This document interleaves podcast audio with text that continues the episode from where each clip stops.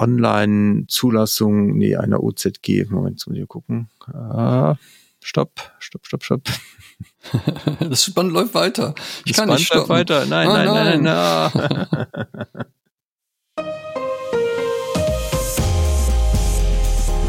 Herzlich willkommen zum Datenschutz Talk, Ihrem Podcast für die Themen Datenschutz und Informationssicherheit.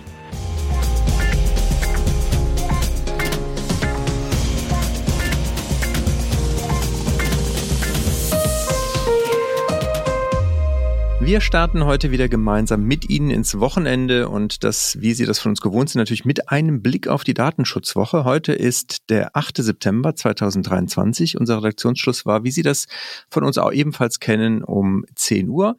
Mein Name ist Heiko Gossen. Und mein Name ist Markus Sechel. Wir haben wieder einen bunten Strauß an Themen dabei, einige Urteile. Markus, was ist bei dir heute alles mit im Päckchen drin? Ähm, ich habe zwei Entscheidungen vom OLG in Hamm mitgebracht. Dann hat sich Mozilla bzw. die Mozilla Foundation mit Datenschutz in Autos beschäftigt. Dann möchte ich was zum Thema KI-Training in sozialen Netzwerken erzählen und habe noch das Thema Vorratsdatenspeicherung zwei Entscheidungen auf meinem Zettel. Das klingt schon mal vielversprechend. Ich hätte ein Urteil vom Landgericht Aachen zum Thema Dekompilierung von Passwörtern und Strafbarkeit. Dann ein Update zum Verfahren beim EuGH, zum Schufa-Score und beziehungsweise dem, was die Schufa daraus macht. Dazu gleich nochmal mehr, ist ja auch unser Titelthema heute. Und dann haben wir nochmal einen Blick, werfen wir nochmal einen Blick auf das Thema Registermodernisierung und ich nenne es mal digitales Rathaus. Und last but not least dann nochmal ein Update zum Thema EU-US Data Privacy Framework, kurz äh, EUS-DPF. Und damit würde ich sagen, gehen wir direkt in das erste Thema rein. OLG Leg Hamm. los. Ja. Super. Ja, ähm, wie gesagt, zwei Entscheidungen vom OLG Hamm. Ich fange mal mit der ersten Entscheidung an, die sich auf das Thema Facebook Scraping bezieht. Auch eine gefühlt unendliche Geschichte und ganz viele unterschiedliche Urteile, die dazu gefallen sind. Also das OLG hat jetzt entschieden, dass in dem Fall kein Schadenersatz zu zahlen ist, weil auch das ist wenig überraschend, weil sich das ja auf eine Entscheidung des Europäischen Gerichtshofs bezieht. Hier kein materieller, immaterieller Schaden geltend gemacht worden ist. Also ein reiner Verstoß gegen die Datenschutzgrundverordnung löst eben noch keinen Schadenersatzanspruch aus. Wir hatten in dem Zusammenhang ja auch über die Entscheidung vom Landgericht in Ravensburg berichtet, wo der betroffenen Person ein, ein Schadenersatz zugesprochen worden ist. Hier hat die Person aber auch einen Schaden geltend gemacht, weil durch die Veröffentlichung ihrer Daten tatsächlich ein Schaden entstanden ist. Die Entscheidung, auf die sich das ORG in Hamm bezieht, ähm, war vorinstanzlich vom Landgericht in Bielefeld entschieden worden und da die betroffene Person eben nur vorgetragen, äh, dass gegen die DSGVO verstoßen worden ist und den Nachweis, dass ein Schaden entstanden ist, tatsächlich nicht führen können. Von daher sieht der Sachverhalt hier etwas anders aus. Also wer, wer da was machen möchte, immer gucken, dass man vorträgt, dass man auch wirklich einen Schaden hatte.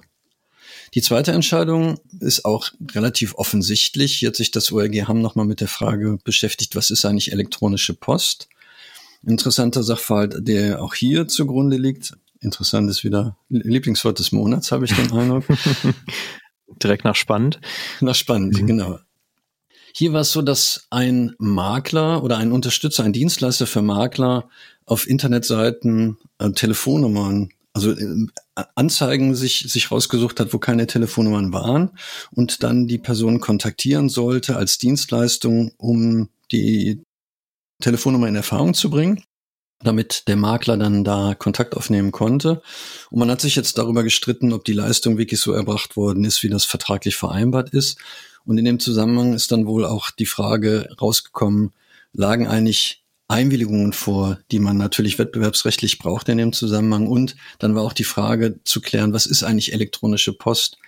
Und ja, auch hier, wie gesagt, hatte das Gericht sich im, im Prinzip auf Entscheidungen des Europäischen Gerichtshofs bezogen und die Frage der elektronischen Post nochmal betrachtet.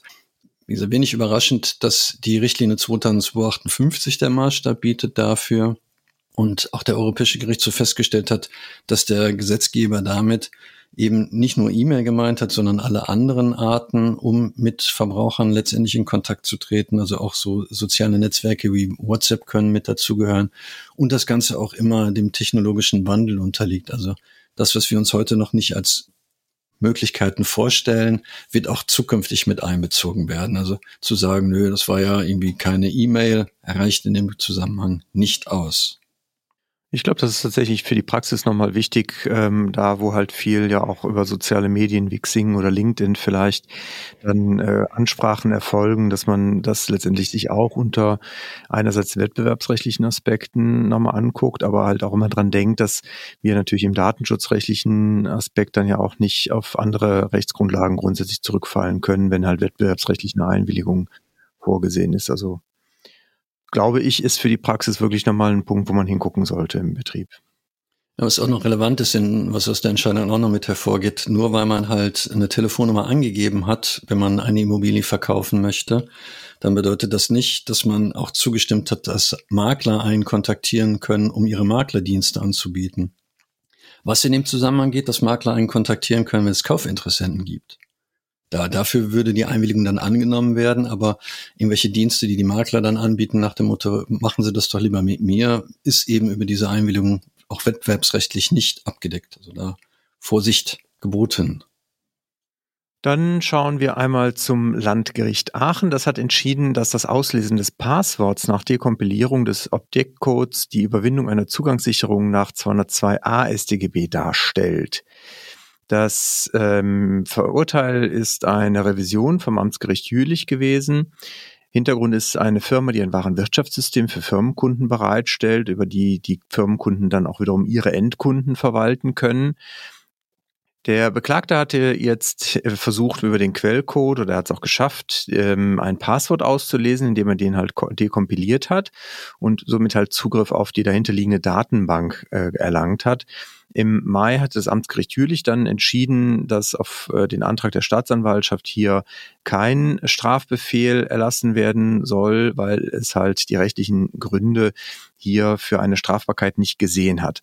Es hatte den 202a StGB als nicht erfüllt gesehen, weil es hat halt gesagt, der Schutzbereich des Straftatbestandes, dem unterliegen halt nur Daten, gegen die halt eine, ein unberechtigter Zugang auch besonders gesichert sei und dass die Maßnahmen hier ein Kennwort und letztendlich dann auch die Verwendung dieses Kennwortes im Quellcode das wohl offensichtlich halt nicht darstellen würde.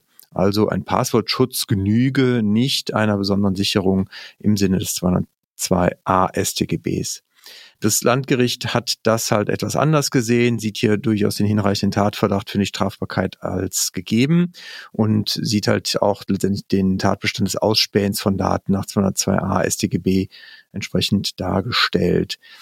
Es äh, kommt zum Ergebnis, dass der Angeschuldigte halt den Quellcode, indem er dem halt dekompiliert, das hinterlegte Passwort entnahm und dass das Dekompilieren an sich halt schon unzulässig sei und natürlich auch einen Schutz darstelle, aber dass halt auch letztendlich die ja, Sicherung von Daten durch Passwort als Zugangssicherung durchaus halt auch entsprechend dann eine Sicherung ist, die halt als ausreichend gesehen werden kann. Also von daher eigentlich aus meiner Sicht wenig überraschend, ähm, die Revision, die das Amtsgericht Jülich, das ist dann eher vielleicht schon ein bisschen befremdlich zu sagen, äh, dass hier letztendlich dieser Tra Straftatbestand nicht erfüllt sei. Nichtsdestotrotz, alle, die halt in der Softwareentwicklung tätig sind, glaube ich, sollten sich trotzdem natürlich immer auch angucken, wie kann man halt Kennwörter auch im Quellcode oder wie kann man Zugänge über den Quellcode äh, schützen, weil so ein Dekompilieren ist natürlich auch etwas, was halt äh, viele beherrschen und wo man sich jetzt nicht darauf verlassen sollte, dass dann auch alle diese Grenzen sozusagen einhalten. Also ich denke, weitere Schutzmaßnahmen sind hier durchaus möglich und auch sinnvoll. Das Amtsgericht dann gesagt, was nach Ihrem Verständnis besondere Zugangssicherungen ähm, im Sinne des 102a sind? Ja, ich äh, meine, Sie hatten dazu was gesagt, aber ich habe es ehrlich gesagt nicht im Kopf. Ich, ja bin auf diese Frage, Nachfrage nicht vorbereitet. Nee, alles, das war keine, keine Fangfrage.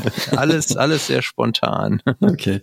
Ja, ich ich finde die, die, die grundsätzliche Auffassung, das zu sagen, das sei eben keine Maßnahme, weil, weil es halt immer noch State of the Art ist, Passwortschutz, um, um Daten gegen unbefugten ähm, zu, Zugriff zu verhindern. Also um zu sagen, nö, das, das reicht nicht aus. Finde ich schon eine interessante Rechtsauffassung.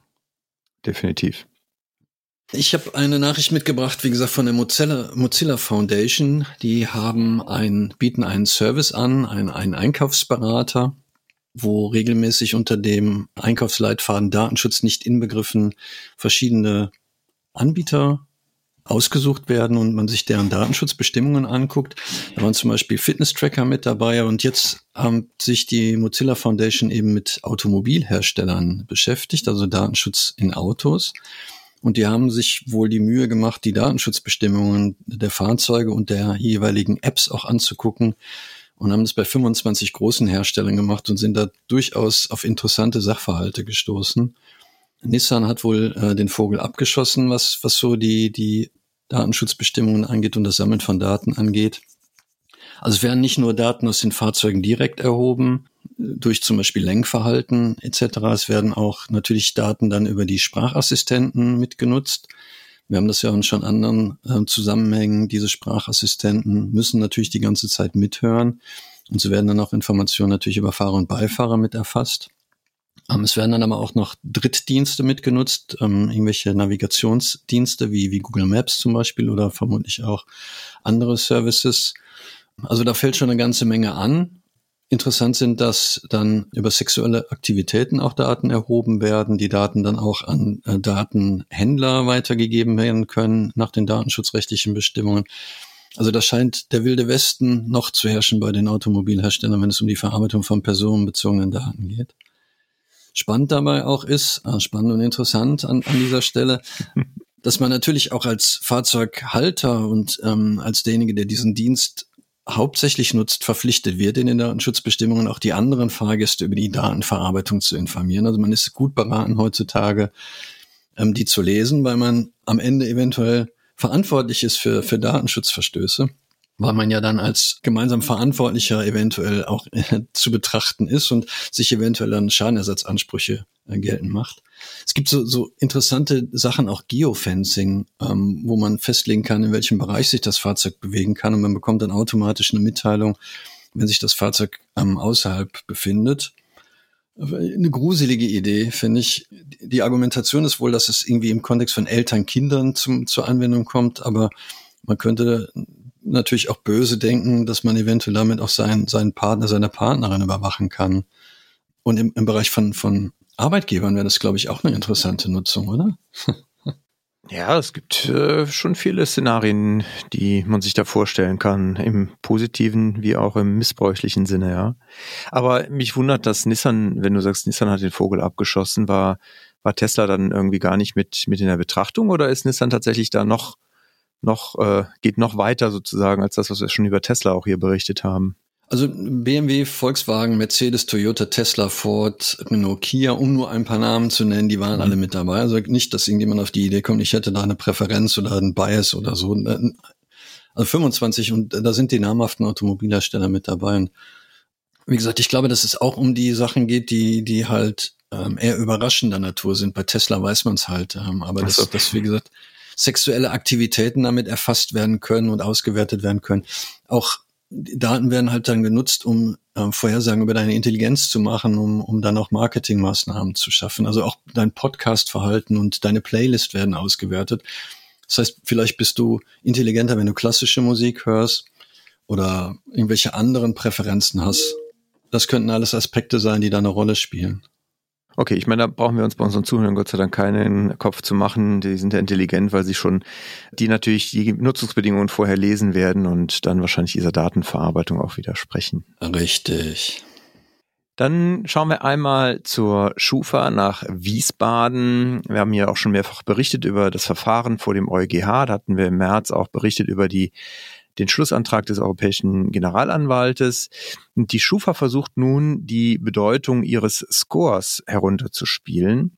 Und zwar ist die Schufa hingegangen, hat ihre Geschäftskunden angeschrieben und die sollen doch bitte schriftlich bestätigen, dass ihr generierter Bonitätswert, den sie von der Schufa bekommen, für die Verträge mit Verbrauchern kein K.O.-Kriterium sei.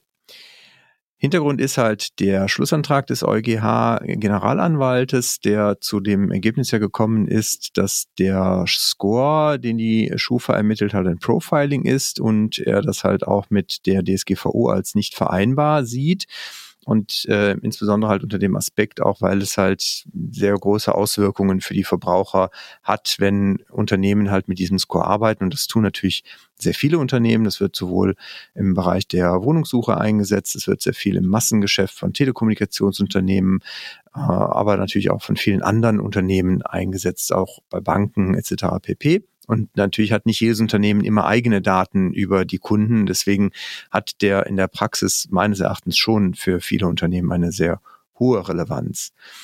Nichtsdestotrotz versucht ja die Schufa jetzt natürlich damit, die Relevanz einfach runterzuspielen und ihren Score natürlich damit irgendwie auch ja, zu retten, weil das ist so ein bisschen die Gefahr, die man wahrscheinlich sieht, dass der jetzt halt vor dem Ausstehen könnte, wenn der EuGH sich der Linie des Generalanwaltes hier entsprechend anschließt.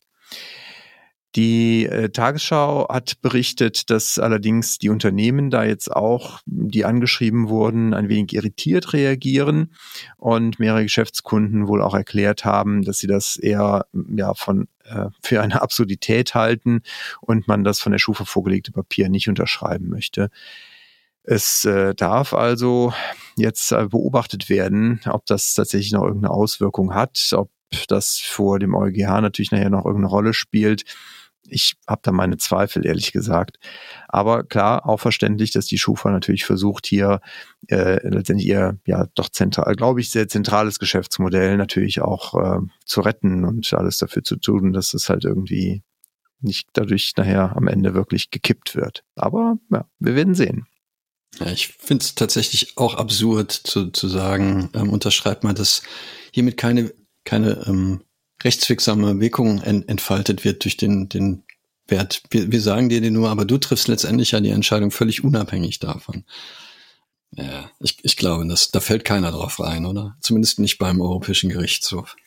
Also ich glaube auch nicht. Aber wie gesagt, soll sich jeder natürlich gerne nochmal ein eigenes Bild machen. Wir verlinken die Mitteilung auch nochmal vom EuGH-Generalanwalt mit äh, aus dem März nochmal in den Show Notes. Kann jeder gerne nochmal einen Blick reinwerfen. Ich hatte ja schon, schon angekündigt bei der Themenübersicht, dass ich mich mit dem Thema äh, künstliche Intelligenz beschäftigen möchte in sozialen Netzwerken. Und da sind es zwei Nachrichten. Zum einen ist eine von Meta. Meta hat jetzt wohl eine Widerspruchsmöglichkeit ähm, angeboten, dass man der Datenverwendung beim KI-Training widersprechen kann. Allerdings bezieht sich das halt tatsächlich ähm, nur auf die Daten, die von Dritten kommen, also nicht durch die, auf die Daten, die Meta selber durch die Nutzung erhält. Und eine weitere Einschränkung ist wohl, dass man dann angeben muss, aus welchem Land man kommt und Meta dann immer noch eine Prüfung vornimmt, ob es überhaupt die Möglichkeit gibt, der, der Nutzung zu widersprechen. Wir haben das ja auch, also ja, natürlich Artikel 21 die Widerspruchsmöglichkeit, aber das müssen dann besondere Umstände auch sein, die den Widerspruch rechtfertigen. Und ob das nach Auffassung vom Meta dann, dann zutrifft, das entscheidet wahrscheinlich Meta. Ich bin gespannt, ob man da noch eine Mitteilung bekommt, ob der Verantwortliche eben nicht tätig wird auf was nach meinem ähm, Verständnis ja eigentlich sein müsste nach Artikel 12. Wenn ich eben irgendwas nicht tue, muss ich natürlich die betroffene Person informieren und darüber informieren, dass sie ein Beschwerderecht bei der zuständigen Aufsichtsbehörde hat. Ich denke, dass man bei Meta mit Sicherheit so transparent ist. Sonst Natürlich. würde man ja sowas gar nicht anbieten wollen. Ich gehe davon aus, du kannst es nachher irgendwo herunterladen. Es wird irgendwo mhm. in den Tiefen des Menüs eine Möglichkeit geben, diese Entscheidung abzurufen. Bestimmt, ja, genau. Die andere Nachricht kommt von, von X, X, formerly known as Twitter. Hier ähm, wird es so sein, dass am 29. September eine neue Datenschutzrichtlinie in Kraft tritt und in dieser neuen Datenschutzrichtlinie wird wohl auch eingeräumt, dass man die Daten bei Twitter eben für das Training von KI nutzen möchte. Ähm, ich habe mir die gerade selber nochmal angeguckt und konkret die Stelle nicht gefunden. Es wird von Forschung geredet im, im Allgemeinen. Wahrscheinlich ist das darunter subsumiert. Es gibt ähm, einen Tweet von, von Elon Musk dazu, der sagt, dass es sich natürlich nicht auf ähm, private Nachrichten bezieht und Nachrichten in, in Direct Messages, aber in den Datenschutzbestimmungen gibt es wohl keine Einschränkungen dazu. Laut Xing will man auch künftig biometrische Informationen sammeln und das wird natürlich dann auch spannend, inwieweit die dann nachher mit, mit einbezogen werden. Also ähm, hat der Heiko gelächelt, als er diese Nachricht gelesen hat. Das wäre vielleicht für die künstliche Könnte, Intelligenz ja. ganz spannend. Also da ähm, ist interessant zu sehen, die einen sind da schon ein bisschen weiter und räumen eine Widerspruchsmöglichkeit zumindest ähm, formal ein und die anderen fangen jetzt gerade an, damit zu ähm, arbeiten. Und es ist schon interessant, wenn man sich wirklich die, die Datenschutzbestimmungen nochmal durchliest, welche Daten erhoben werden und dass auch Drittanbieter tatsächlich mit Daten liefern über Cookies etc. Also wenn das zum Training mit einbezogen wird, dann glaube ich, dass wir bald sehr intelligente künstliche Intelligenzen haben, weil die natürlich dann über eine Menge von Informationen verfügen. Andererseits finde ich es aber auch ganz gut, wenn es jetzt tatsächlich transparenter wird, weil ich würde mal behaupten, dass in der Vergangenheit sehr viel KIs ähm, wahrscheinlich auch schon trainiert wurden, ohne dass halt die Betroffenen dafür immer in Kenntnis gesetzt wurden. Deswegen, wenn das jetzt hier auch gemacht wird und man dann auch sich, sich angucken kann, was passiert, ist ja erstmal fair. Zumindest ist es schon mal ein ähm, Weg in die Richtung informationelle Selbstbestimmung, dass man überhaupt die Transparenz herstellt. Dann ist die Frage halt so wie bei Meta, ob man dann auch wirklich wirksame Mechanismen hat, um zu sagen, ich bin mit dieser Verarbeitung meiner personenbezogenen Daten nicht einverstanden. Insbesondere, weil ja grundsätzlich eine Zweckänderung im, im Grunde damit verfolgt ist ähm, und die wahrscheinlich dann nicht mehr über den originären Zweck gedeckt ist.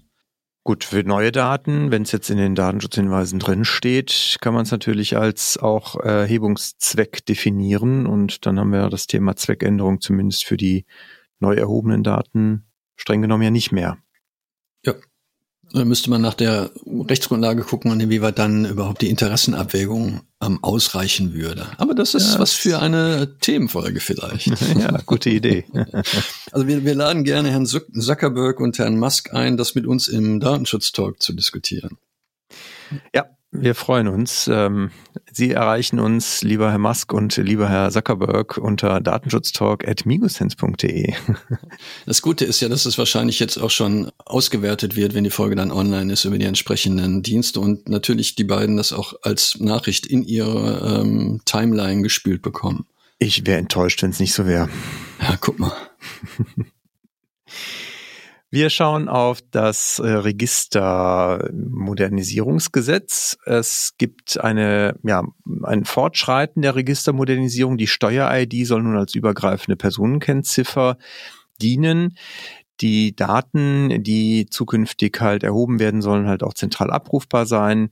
Die Entwicklung des digitalen Rathauses, wie Heise titelt oder schreibt, schreitet voran. Am Donnerstag dieser Woche sind äh, dazu weitere Vorschriften bezüglich der digitalen Verwaltung und zur Registermodernisierung in Kraft getreten. Das betrifft unter anderem zum Beispiel die Fahrzeugzulassung. Das war auch in den Medien in den letzten Tagen ja auch öfters Thema, dass das Thema Fahrzeugzulassung online nun äh, funktioniert. Und auch die Beantragung des Bürgergeldes oder der Rentenversicherung sollen wohl darüber zukünftig besser funktionieren. Hintergrund ist halt, dass man ja Daten, die halt einmalig erhoben wurden, dann zukünftig halt auch anderen Behörden damit zugänglich machen kann. Das Ganze halt bestützt oder beziehungsweise letztendlich dient auch EU-Bemühungen zur Verwaltungsreform, um halt die Digitalisierung in der Verwaltung und in Behörden einfach voranzubringen. Bürger sollen dann auch einer, ja, bei der Beantragung einer Online-Zugangsgesetzverwaltungsleistung, kurz OZG-Verwaltungsleistung, in jedem Einzelfall entscheiden können, so das BMI, ob man halt auf diese Daten zugreifen darf. Geregelt sei das im Informations-, äh, im Identifikationsnummerngesetz und das Ganze dann halt zukünftig auch über ein Datenschutz-Cockpit, was man äh, dann einsehen kann, nachvollziehbar sein. Das Ganze wird aktuell in Bremen entwickelt und soll dann halt natürlich, aber auch wenn es jetzt in Bremen entwickelt wird, bundesweit für alle Bundesländer zur Verfügung stehen. Also es geht voran mit der Digitalisierung. Ich ganz persönlich finde das ähm, aus Bürgerperspektive grundsätzlich natürlich erstmal gut, wenn viel Papierkram zukünftig vielleicht entfällt und vertraue auch ein Stück weit natürlich darauf, dass die Landesdatenschutzbeauftragten und der Bundesdatenschutzbeauftragte auch auf die Einhaltung der gesetzlichen Anforderungen und Verwendbarkeit von Daten natürlich dann auch hoffentlich gut Acht geben. Ich bin gespannt, ob sich nicht nachher ähm, das Bundesverfassungsgericht damit beschäftigen darf, weil so eine Verwendung der eindeutigen Bürgerkennzeichnung ist, glaube ich, immer noch eine Sache, die, die durchaus heikel zu betrachten ist. Und einen eindeutigen Identifier, der dann für verschiedenste Zwecke gilt. Ähm, bin ich gespannt. Ja, wobei das Ganze geht ja auf Gesetzgebung von ähm, aus 21 zurück noch unter der äh, rot-schwarzen Regierung, aber jetzt auch die Ampelkoalition trägt das äh, letztendlich weiter und führt es auch weiter. Von daher hoffe ich mal, jetzt auch, auch mit Blick auf die verwendeten Steuergelder, dass da nicht zu viel in Sand gesetzt wird, was nachher von obersten Gerichten vielleicht wieder gekippt wird. Ja, ich, ich habe die Überleitung natürlich nicht umsonst gemacht. Also wie gesagt, ähm, es gab schon äh, ähm, dazu auch einen Big Brother Award, weil die Steuernummer halt auch verwendet worden ist ähm, 2007 und ähm, der Bund, das Bundesfinanz, der Bundesfinanzhof hatte sich mit so Fragen auch schon mal auseinanderzusetzen. Also von daher würde es mich nicht wundern. Ähm, und dass es ein Gesetz gibt, heißt ja nicht, dass es auch entweder verfassungskonform ist oder sogar europarechtskonform ist. Und Hast meine du dafür ein Beispiel? Ah, das ist, ja, ich hätte eins, äh, ein Beispiel. Die Vorratsdatenspeicherung könnte ich als Beispiel Nein, anführen. Die ja, Vorratsdatenspeicherung. Die Vorratsdatenspeicherung. Ganz neues Thema. Du, du wirst überrascht sein, das Bundesverwaltungsgericht hat jetzt gesagt, dass die Vorratsdatenspeicherung rechtswidrig ist. What? So wie, ja. um, Spaß beiseite. Tatsächlich ist das jetzt die finale Entscheidung. Ähm, das Bundesverwaltungsgericht hatte sich ja mit, mit der Frage beschäftigt ähm, und hatte dann den Europäischen Gerichtshof gebeten, da abschließend äh, Entscheidungen zu fällen. Und das ist jetzt im Prinzip die, die nationale Umsetzung, weil das sind ja Vorlageentscheidungen und der, der Europäische Gerichtshof sagt ja dann immer nur, das ähm, vortragende Gericht hätte dann das und das zu tun und das hat das Bundesverwaltungsgericht jetzt getan. Und wenig überraschend gesagt, dass die Vorratsdatenspeicherung rechtswidrig ist, so wie sie geplant war. Wir hatten dazu ja auch schon berichtet, ähm, die, die Idee des Quick Freeze-Verfahrens, was der EuGH ja in, in vielen Entscheidungen, in vielen europäischen Ländern schon mal vorgeschlagen hat, ist ja wohl im Moment das, wo man auch in, in Deutschland dann mitgeht. Also wie gesagt, eine wenig überraschend, aber äh, ich denke, weil wir da so oft darüber berichtet haben, eine abschließende Nachricht zu dem Thema, bis jemand auf die Idee kommt, wahrscheinlich ein neues Gesetz äh, in, in Kraft zu setzen, was sich darauf bezieht. Europäischer Gerichtshof und Vorratsdaten ist ein zweites Thema, was ich noch habe. Ähm, hier ist der Hintergrund wohl, dass man Daten, die im Rahmen der Vorratsdatenspeicherung zur Bekämpfung von schwerer Kriminalität äh, ähm, erhoben hat, dann ähm, zweckentfremdet hat. Nämlich ging es hier um Korruptionsbekämpfung im Amt. Und auch da musste der Europäische Gerichtshof sich mit der Frage beschäftigen und hat hier gesagt, dass es halt unzulässig ist, Daten die eben für die Bekämpfung schwerer Kriminalität und für schwere Bedrohung der öffentlichen Sicherheit erhoben worden sind, für andere Zwecke zu nutzen. Konkret heißt es in der Entscheidung, die Bekämpfung von Dienstvergehen im Zusammenhang mit Korruption zu erreichen, die in der Hierarchie der dem Gemeinwohl dienenden Ziele von geringerer Bedeutung sind als die Bekämpfung schwerer Kriminalität und die Verhütung schwerer Bedrohungen der öffentlichen Sicherheit. Das ist, wie gesagt, der Maßstab, wenn es um die Verwendung der Daten im Rahmen der Vorratsdatenspeicherung geht und nicht nur in Anführungszeichen so, so Pillepalle Dinge wie Korruption im Amt. Also auch das ist, wie gesagt, wenig überraschend, nachdem man sich äh, die, die Historie der, der Gesetzgebung zu dem Thema anschaut. Ich durfte ja mal einen Artikel dazu schreiben und habe das mal schön zusammengetragen und war baff, baff erstaunt, wie viele Länder in der Europäischen Union sich mit, mit der Frage beschäftigt haben und dann immer beim Europäischen Gerichtshof gelandet sind. Vielleicht sollte man das konsolidieren. Also wer Interesse hat, wir, wir können das gerne als Dienstleistung anbieten, äh, die Gesetzgeber in Europa zu beraten, welche Dinge schon mal gescheitert sind vom EuGH. Das spart uns allen eine Menge Zeit und Arbeit. Ja, das äh, fragt man sich bei manchen Vorhaben und Entscheidungen auch, ob die Leute nicht vorher mal geguckt haben, wie andere Gerichte oder überhaupt Gerichte dazu schon entschieden haben. Gut, ich würde zum Schluss dann noch zu unseren Empfehlungen und den Lesetipps kommen und da hätte ich zwei Papiere, die aufeinander aufbauen, um es mal äh, ja, in, in irgendwie eine Relation zu setzen. Und zwar geht es um einen Anwendungshinweis oder Anwendungshinweise zur Übermittlung personenbezogener Daten aus Europa in die USA, basierend auf dem EU-US Data Privacy Framework. Dazu gibt es jetzt von der DSK, der Konferenz der Datenschutzbeauftragten der Länder und des Bundes, ein Papier, was sie verabschiedet haben, wo nochmal halt, wie gesagt, so ein paar Themen eingegangen wird. Wir hatten, als das äh, Abkommen verabschiedet wurde, ja auch schon mal kurz darüber berichtet, dass es in Thüringen da sehr kritische Stimmen zu gibt, äh, etwas aus der Reihe tanzend, um es mal salopp zu sagen. Und deswegen hat man dort auch nochmal ein eigenes Papier als Replik auf diesen DSK-Beschluss veröffentlicht, wo man sich halt auch nochmal ja, sehr den Auffassungen und Positionen von Max Schrems anschließt. Deswegen sei das der Vollständigkeit halber dazu erwähnt. Ich persönlich bin aber der Auffassung, dass dieses Papier, wie gesagt, äh, sehr politisch eher motiviert ist und weniger mit dem zu tun hat, was jetzt äh, einfach rechtlich belastbar für die Unternehmen gilt.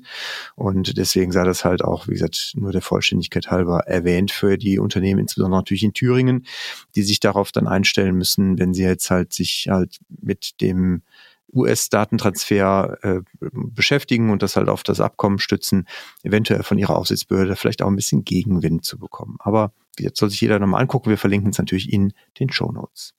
Ja, es lebe die Föderation. genau. Okay, damit sind wir für heute durch. Dir ganz herzlichen Dank, Markus. Wie immer gerne, Heiko.